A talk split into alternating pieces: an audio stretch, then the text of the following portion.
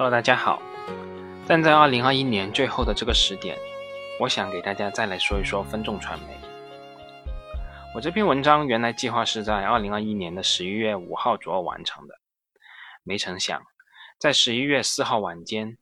分众传媒抛出了一个重磅消息，又一次吸引了大家的关注。在二零二一年的十一月四号晚间，分众传媒公告表示，公司当日审议通过了关于发行 H 股。股票，并在香港联合交易所有限公司主板上市及转为境外募集股份有限公司的议案。公司将筹划发行 H 股股票，并在香港上市。对于赴香港上市的计划，分众表示，这是为了深入推进公司的国际化战略，增强公司的核心竞争力，拓宽融资渠道。我看有的投资者朋友把这些理解成利好。但我们的市场以开盘跌四个点，充分表达了大多数人的态度。这件事最直接的影响，无疑就是会摊薄原股东所有者权益。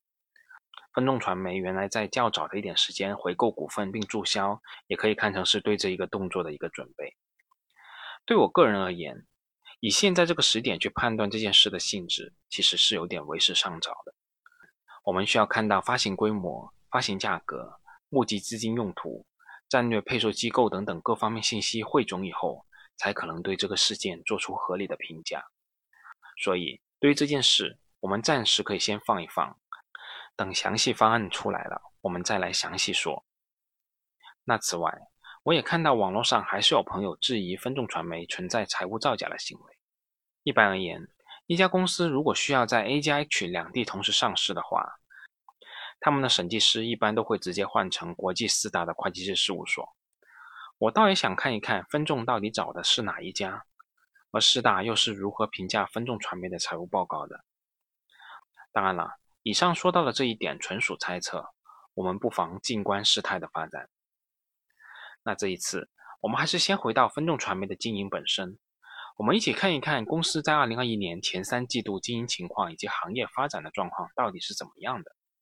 我想，这才是最根本的因素。分众传媒二零二一年前三季度共实现营业收入一百一十一点四八亿，同比增长幅度达到百分之四十一点五六，实现规模净利润是四十四点二三亿，同比暴增百分之一百点八一。如果单独把第三季度拿出来看，分众传媒二零二一年第三季度实现营业收入三十八点二一亿。实现规模净利润十五点二二亿，表面看起来这些数据都是非常好看的，特别是前三季度利润同比增长百分之一百这个数据，确实是有点亮瞎眼。但我们也应该看到，随着国内宏观经济温度的回落，分众传媒的经营业绩也在逐季回落。二零二一年的第三季净利润较二季度环比下跌了百分之零点六三，可以说是基本持平吧。但大家可要知道，在一般情况下，由于三季度包括了中秋和国庆等节庆，三季度是广告公司的旺季，没增长基本上就等于负增长了。当然了，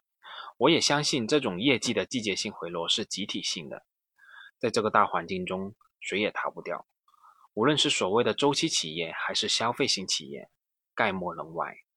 区别只在于影响的程度而已。那关于分众详细的业绩情况，我们这里就不再深入了，留待说二零二一年的年报时候再详细说。我们不妨站在现在这个时点，再来复盘一下分众传媒的价值。在过去的一两年时间里，受宏观环境、自身经营策略和竞争对手各方面因素的影响吧，最根本的其实是受股价暴跌的影响，流传着分众传媒很多的鬼故事，包括。分众没有护城河，财务造假，手机影响电梯广告的效果，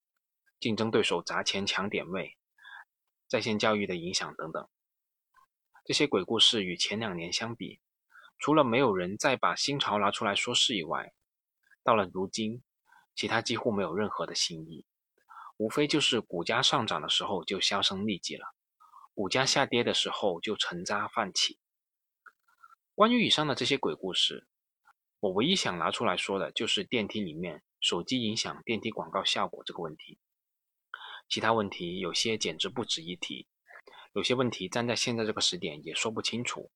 我们也没必要在这里讨论了。我们回到电梯广告效果这个问题，抖音、快手、微信等等手机内容端口，其实都是分流注意力的代表，也可以说是其他吸引注意力的内容载体。很多悲观的投资者认为，手机上有很多东西可以看。所以坐电梯的时候，人们都不看广告了，更多的是低头看手机。确实，人们的注意力是有限的。抖音、快手、微信等等这些手机端的内容，确实可以分流电梯内部人员的注意力。因此，可以这样说：任何其他吸引注意力的产品都是相互竞争的。但问题在于，作为写字楼中所有人的高频、必经、低干扰的场景，你坐电梯的时候。可能一趟不看 T 美广告，一天不看，但是你天天坐电梯啊，总有这样一个时刻，T 美广告就吸引到你，而且是无意识的、潜移默化的达到品牌传播的效果。这个到达率是非常高的，而效果是潜移默化的。换句话来说，T 美广告是一种人们在电梯里面注意力投向的一种可能性。这种可能性因为电梯的高频使用。概率变成了极为可能。很多人说 T 美广告体验不好，其实我们遇到广告的时候，大部分都觉得体验不好。比起你在看手机视频的时候，突然给你插播一段广告，这种体验，电梯这种不打扰，可以让你无意间注意到的方式，我觉得其实是友好的多了。电视、报纸以及现在的微信、抖音、快手，是以内容为注意力导入点。内容吸引用户的注意力，再强制用户看广告，达到广告传播的目的。电梯媒体直接跳过了内容吸引用户注意力的过程，而是直接强制用户看广告，而且这个强制的过程人们是感觉不到的。这一方面相比内容平台节省了内容成本，一方面避免了因为内容退化而导致用户关注度下降的问题。所以，类似报纸、电视那种被取代的可能性。只要人们还乘坐电梯，就大概率不会发生。说到这里，我们也可以直接拿数据来说话。其他的一些行业想要找到相关的行业数据，其实是不太容易的，甚至很多数据需要付费购买。而对于分众或又或者说广告行业来说，想取到行业的数据还算是比较简单的，因为有这样一家机构，CTR 市场研究公司。每个月都会发布各大细分广告市场的数据，这对于有志于研究广告业，又或者说分众传媒的投资者来说，简直是得天独厚的基础环境。那下面我们也一起看几个 CTR 发布的统计数据，我这里也仅做简单的叙述，希望看到具体数据图表的朋友可以直接到我本人的公众号查看就可以了。第一张图是从2020年9月到2021年9月。全媒体广告刊例花费的变动趋势图。这里说到的全媒体，主要包括了我们一般意义上的一些传统媒体，比如说电视、报纸、杂志、广播、户外广告，也包括了我们今天要说分众主要经营的电梯屏幕、电梯海报以及以及影院视频等等。这张图里面有两张变化曲线，颜色较深的那一条是同比数据。颜色较浅的那条是环比数据。由于去年同期也正是疫情爆发的时候，所以如果看同比数据的话，我们可以看到2021年上半年出现一个比较陡峭的山峰。但如果我们看环比数据的话，那就正常的多了。除了由于季节性波动导致一二月环比有所回落以外，2021年的其他各月都呈现一个较为明显的负数态势。特别是在二零二一年的五月份达到一个高峰，当月的环比增速达到百分之十四。当然了，其实我们看全媒体的意义其实不太大的。我们下面要分享的第二项数据才是最重要的。第二张图是二零二一年九月各投放渠道刊例花费的变化情况图。从这张图上，我们可以很明显的看到，所有的传统媒体的刊例花费都是呈现一种同比下降的趋势的。而这其中，唯一正增长的正是电梯视频媒体和海报媒体。其实这种趋势并不仅仅是在2021年的9月份才出现，我们也看了2021年以来每个月的这张变化图，这种趋势可以说是每月如此。我这里也不再一一叙述了，感兴趣的朋友可以直接去 CTR 的公众号看这些数据。我想，事实胜于雄辩，胜于那些看上去逻辑很严密的揣测。广告主用他们的真金白银告诉我们电梯媒体的巨大价值，这是一种长期性的趋势。在广告主投放的大蛋糕里，传统媒体所占的份额将会持续降低，而空余出来的那部分投放预算，除了用于新媒体渠道以外，线下特别是 T 媒这一块，无疑将会获得新的蛋糕增量。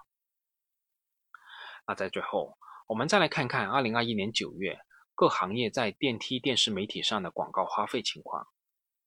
我们可以看到，排名前五的行业分别是饮料、食品。化妆品、邮电通讯、酒精。如果从具体品牌来说，前十名的投放品牌包括瓜子二手车、优赖、认养一头牛、汤臣倍健、畅吧、君乐宝、妙飞、恰恰、货拉拉和剑南春。这里面既有新品牌，比如说 You Like、硬养一头牛和妙飞等等，